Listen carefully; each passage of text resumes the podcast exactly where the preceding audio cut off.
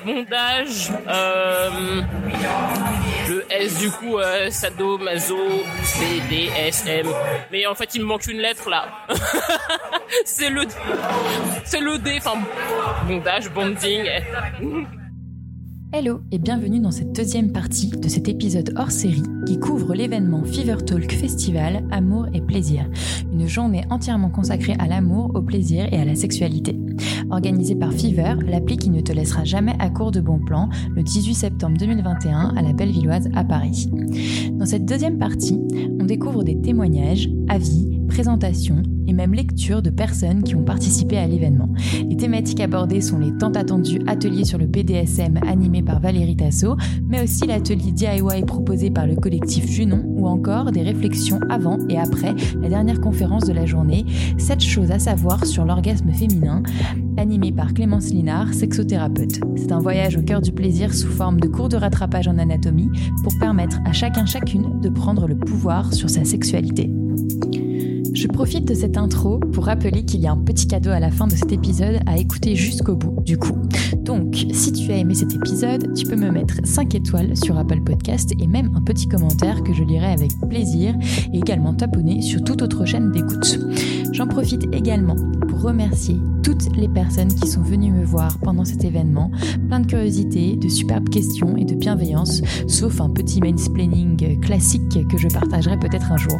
Bref, merci également à Panthéa et Amélie et toute l'équipe de Fever pour votre disponibilité et l'organisation de cet événement qui n'était que le premier, j'espère. Merci à la Musardine, aux éditions Kiwi et aux éditions Marabout pour leur confiance. Et surtout, un grand merci à Paul et Chloé de m'avoir épaulé, soutenu et en fait travaillé bénévolement pour tout le cul pour cet événement. Bref, je crois que cette introduction a été assez longue. Très bonne écoute. Je vous demander si vous avez déjà essayé des trucs BDSM ou pas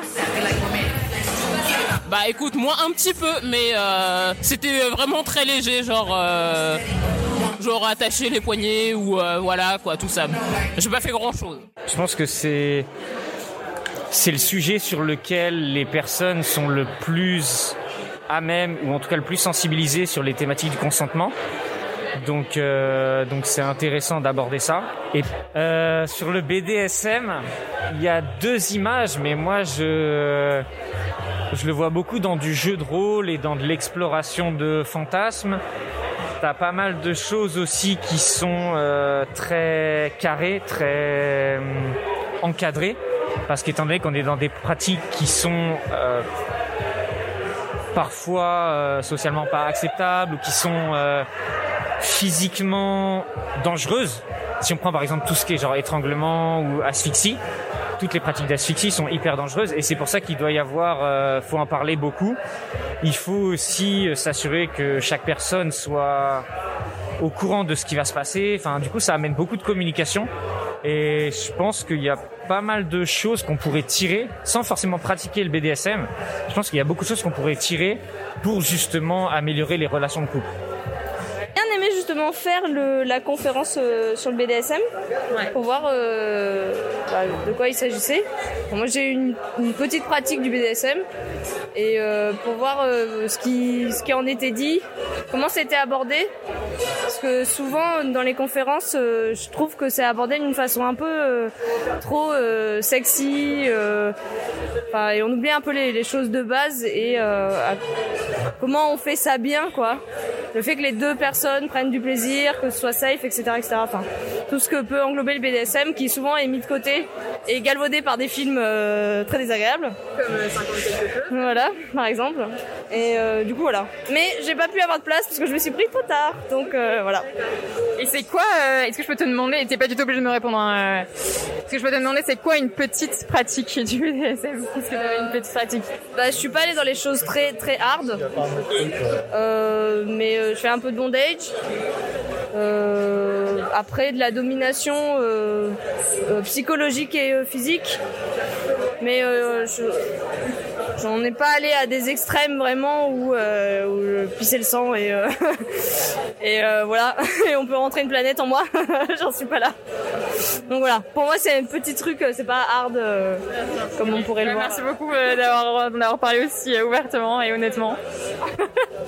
Oh Ah non Moi, ça, ça m'excite pas. Ah L'épouse acariâtre. L'épouse impose un régime alimentaire à son mari et le gronde pour tous ses écarts sans manquer de souligner la disgrâce de sa bedaine. Ça, je suis sûre, ça se fait genre tous les jours, les gens ils savent même pas que c'est du SM. Oui, mais non, mais non, il faut que le mec kiffe. Oui, mais sauf qu'il kiffe pas. Non. Ouais, ils le prennent pour un jeu, mais c'est bizarre, ouais. C'est pas pour un jeu sexuel, quoi. Attends. La maîtresse d'école, ah ouais, alors ça c'est les- la frustration. Non mais le mieux quand même c'était l'enlainage. Ah non, les- alors, la... déculotté contre un rocher, votre soumis n'attend plus que votre courroux. Je te fais passer pour un entraîneur et tu lui forces à faire glacé suivi d'un 50 squats, 50 cuir de votre ceinture. Tu lui dis que les pinces de crabe qu'on trouve un peu partout sur les côtes peuvent venir égratigner tétons et testicules. T'imagines? Et tu prends un crabe vivant et là tu le mets, tu t'excites un peu le crabe, genre tu le secoues un peu dans tous les sens et après genre tu le lances sur ton mec. Oh, la protection animalière sur le dos, mais bon. Brigitte Bardot qui débarque, il dit c'est quoi ce bordel? Merci pour cette euh, belle lecture d'extrait de Oser 50 scénarios SM d'Octavie Delvaux de la maison d'édition La Musardine. Les commentaires étaient euh, sympas aussi. Euh, mais pour rappel, du coup, le BDSM veut dire bondage, discipline et domination. Et pour le SM, c'est sadomasochisme. Alors on pourra rentrer un peu plus dans les détails, évidemment. Juste le bondage, c'est tout ce qui est euh, l'art d'attacher euh, son partenaire ou de se faire attacher rapidement. Euh, ce sont des pratiques que vous pouvez essayer, mais tout en douceur, en vous renseignant et en en parlant avec votre partenaire, évidemment. Il y a des pratiques simples à essayer, d'autres qui nécessitent vraiment des connaissances, des compétences, des mesures de sécurité. Bref, la communication avant tout, pas de risque d'inutile, le plaisir avant tout. Je vous invite également à contacter Tolku si vous avez des questions que l'on pourra aborder plus en détail sur tous ces sujets passionnants. Et je vous laisse avec la suite de ce micro-trottoir pour Fever sur le sujet des sextoys avec la sympathique participation de Quentin Bent, manager France de la marque Lilo, qui nous explique beaucoup de choses très intéressantes. Que je connais des sextoys, bah j'en ai quelques-uns chez moi. Ok. Euh, voilà. Bah, au fur et à mesure de mes partenaires, que ce soit fille ou gars, bah, euh, ça m'a ouvert sur euh, certaines possibilités. Et euh, voilà. Et après, j'ai testé des choses avec des fois des grandes déceptions et des moments où tu reçois quelque chose et t'as pas forcément fait attention à la taille ou à la forme. Enfin, tu, voilà, ce genre de choses un peu, un peu gênantes où tu fais, ah, je pensais pas à ça. et ça devient une blague entre potes au final. Mais euh, C'est pour ça que tu as la conférence euh, euh, bah oui, pour euh, voir si, euh, bah, si je peux apprendre des choses, d'une part. Et puis euh, peut-être voir aussi euh, ce qu'il y a maintenant de nouveau euh, là-dedans. Ça peut être intéressant aussi, quoi. Tu connaissais déjà les Non, non, non, non, non, pas du tout. Enfin, pour le coup, c'est la première fois euh, que j'entends parler de la marque. Voilà. Il suffit un sauna normal. suffit. C'est la, diffé- c'est la seule différence entre le crew et le patron. C'est vraiment très spécifique. Oui, alors je pense que là, vous m'avez perdu dans le, la métaphore du moteur, là. C'est simplement que quand vous avez... La métaphore du moteur au moment de l'orgasme. Si j'appuie si j'appuie comme ça, Ouais. touche, il vibre plus. Je lâche, Ok. il vibre. Le cruise, lui, continue à vibrer même quand j'appuie. D'accord. Ok. Je suis Quentin Benz, je suis manager France de Lelo depuis 2015. Et Lelo, c'est une marque suédoise qui existe depuis 2003 et qui a comme concept ou comme mantra de proposer des produits non réalistes, design et avec de la technologie différenciante. On n'y arrive pas toujours, mais c'est ce qu'on essaye de faire. Aujourd'hui, en fait, on présente les différents produits plutôt sur la gamme euh, sans contact même si l'on a d'autres sextoys qui sont qui complètent la gamme en entier, on a plutôt cette, euh, gamme-là. Donc les gens viennent par curiosité, souvent par comparaison avec Womanizer, qui est notre euh, concurrent et néanmoins ami, et pour essayer de comprendre finalement les différentes euh, subtilités qu'on peut avoir entre un sauna, sauna 2, le Scylla, pourquoi les bouches, pourquoi la bouche a telle forme, telle taille, etc. Donc c'est plutôt des questions un peu techniques. Et après, on a des questions très spécifiques qui sont je ne connais rien de sextoy, qu'est-ce que vous me conseillez? Alors c'est souvent plus difficile de répondre à des questions très ouvertes, mais ce qui est intéressant, et c'est pour ça que j'aime bien ce genre d'événement, c'est que quelle que soit l'issue de la conversation, que ce soit une vente euh, ou simplement un conseil, si demain une personne se dit tiens, j'aimerais bien un sextoy, la première chose à laquelle ils vont penser, c'est les lots. Parce qu'on est là. Parce qu'on est là pour justement les aider. Et je suis pas forcément là pour leur vendre quelque chose. Je suis là pour leur expliquer pourquoi utiliser un sextoy dans sa vie, c'est pas simplement quand on a la misère sexuelle, c'est parce que c'est un accessoire, comme on met de la lingerie pour une femme, euh, comme on met un beau caleçon euh, pour un, pour un gars, ou euh, peu importe, ou qu'on met un beau costard pour un gars, c'est un accessoire qui va permettre d'agrémenter ou d'augmenter le jeu. Donc c'est principalement ce sur quoi on me pose des questions. Et justement sur les, les stimulateurs prostatiques, euh, pros- prostatiques, non, justement sur les prostatiques et sur euh, et sur les masturbateurs, je crois que vous en avez aussi. Euh, comment ça se passe sur la pédagogie autour de ça? Est-ce que c'est pas encore plus tabou justement? Enfin moi j'avais vraiment cette impression-là à ma petite échelle. Euh, pour pour les expliquer, pour les vendre. Est-ce qu'il y a plus ou moins d'intérêt? Comment ça se passe au niveau de Alors, ch- chez les lots, la partie homme, que ce soit prostate, ring ou masturbateur, est relativement récente par rapport à l'ensemble de l'historique de l'élo. On s'est beaucoup focalisé sur, les, sur la femme ou le couple, très peu sur l'homme. Cependant, on, s'y est intéressé. On a commencé par les masseurs prostatiques et ensuite par les, euh, les masturbateurs. Sur la partie prostatique, en fait, il y a deux camps. Il y a Team Prostate et jamais. Et j'ai remarqué en, en faisant un petit peu, pas forcément une étude, mais un- en tout cas une analyse des ventes, c'est que en fait on a une vraie barrière, c'est 40-45 ans. Après le premier, la première, euh, c'est le toucher euh, rectal pour le cancer de la prostate.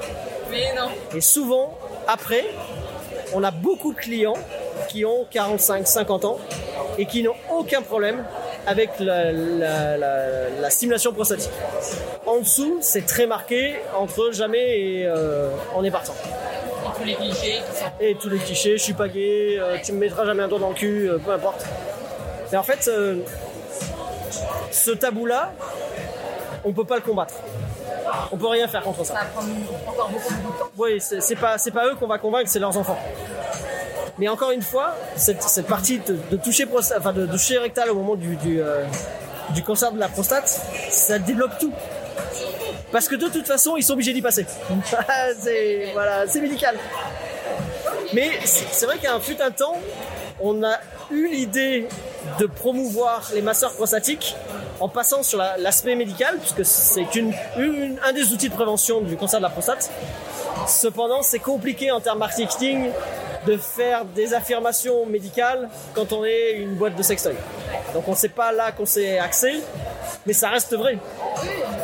Voilà. Trop bien, bah, merci beaucoup. Je t'en prie. Tellement intéressant, le tabou du plaisir prostatique est donc toujours là, un sujet pour Tolku bientôt j'espère. Bref, on passe à la dernière partie du Fever Talk Festival avec des retours sur la conférence 7 choses à savoir sur l'orgasme féminin animée par Clémence Linard, sexothérapeute. Pour moi, les femmes ont droit à une sexualité épanouie. Et voilà, c'est tout. Est-ce que c'est pas le cas aujourd'hui? Euh, alors moi, je pensais que c'était le cas aujourd'hui, mais en discutant avec des copines, je me suis rendu compte que non. C'est vrai que le sexe était encore tabou, même aujourd'hui, quel que soit l'âge. Et, euh, et je trouve ça euh, fort, fort dommage. Du coup, est-ce que je peux vous demander qu'est-ce que vous attendiez de cette conférence, cette conférence sur l'orgasme féminin, et qu'est-ce que vous en avez retenu et appris? Ah, c'est une bonne question. Là, vous me. vous y allez. Non, alors. Alors, moi, ce que je, je fais comme ça de tête, hein, j'ai appris que l'orgasme la, est lié, intimement lié en fait à la séduction. Euh, que c'est pas quelque chose. euh, c'est quelque chose en fait qui se fait euh, dans la durée. Hein. C'est tout un processus qui est très long. La perception qu'on peut avoir lorsqu'on a 20 ans n'est pas celle qu'on peut avoir lorsqu'on a euh, la quarantaine ou la soixantaine. Hein. Et puis c'est quelque chose de très spécifique à tout un chacun.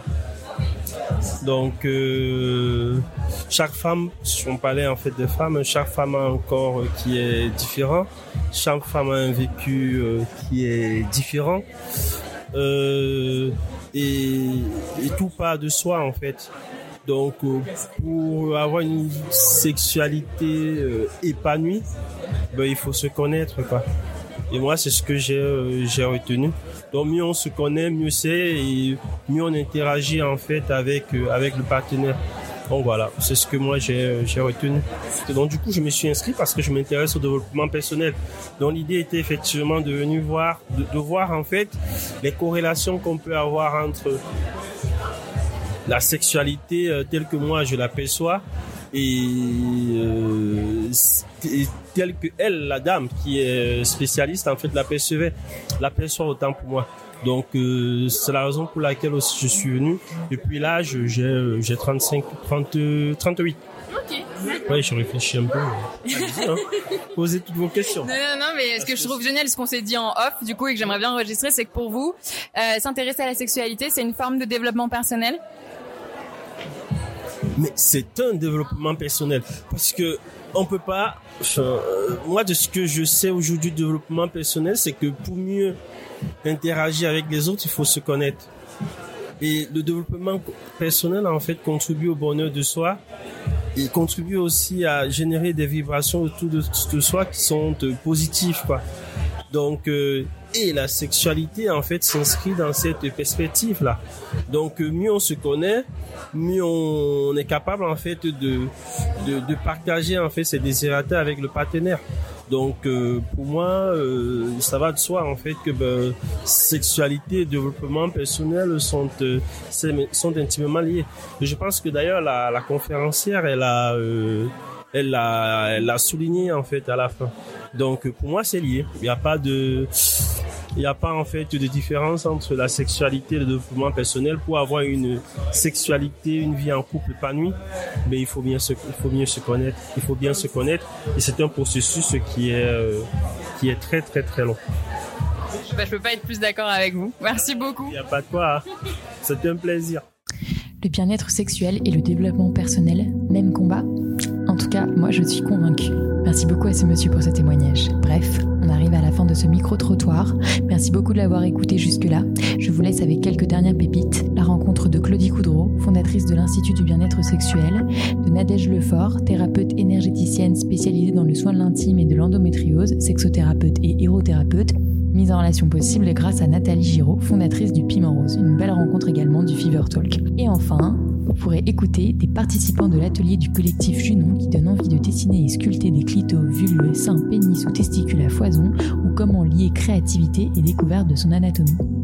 Merci encore et à bientôt.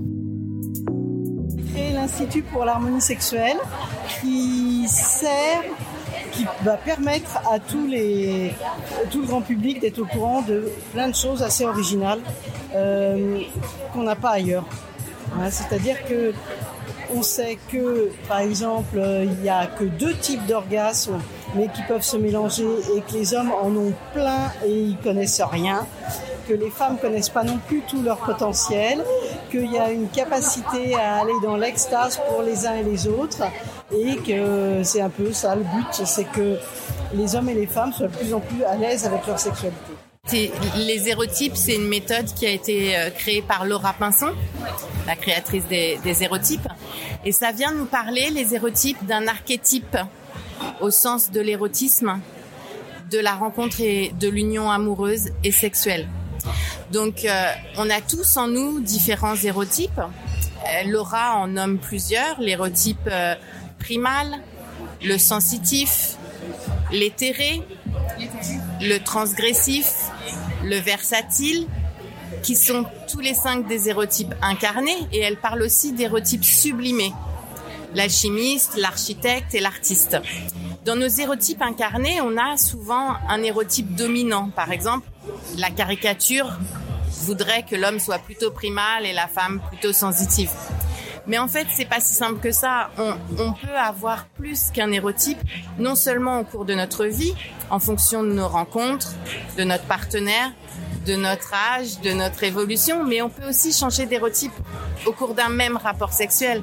Par exemple, je vais avoir envie de commencer en mode sensitif, dans une ambiance un peu tamisée, et puis euh, le, désir, le plaisir va me submerger. Je vais avoir envie d'aller vers le primal, pourquoi pas vers le transgressif, et en fin de, l'acte sexuel, avoir envie de me connecter vraiment à, mon partenaire au niveau énergétique et peut-être aller explorer mon érotype éthéré.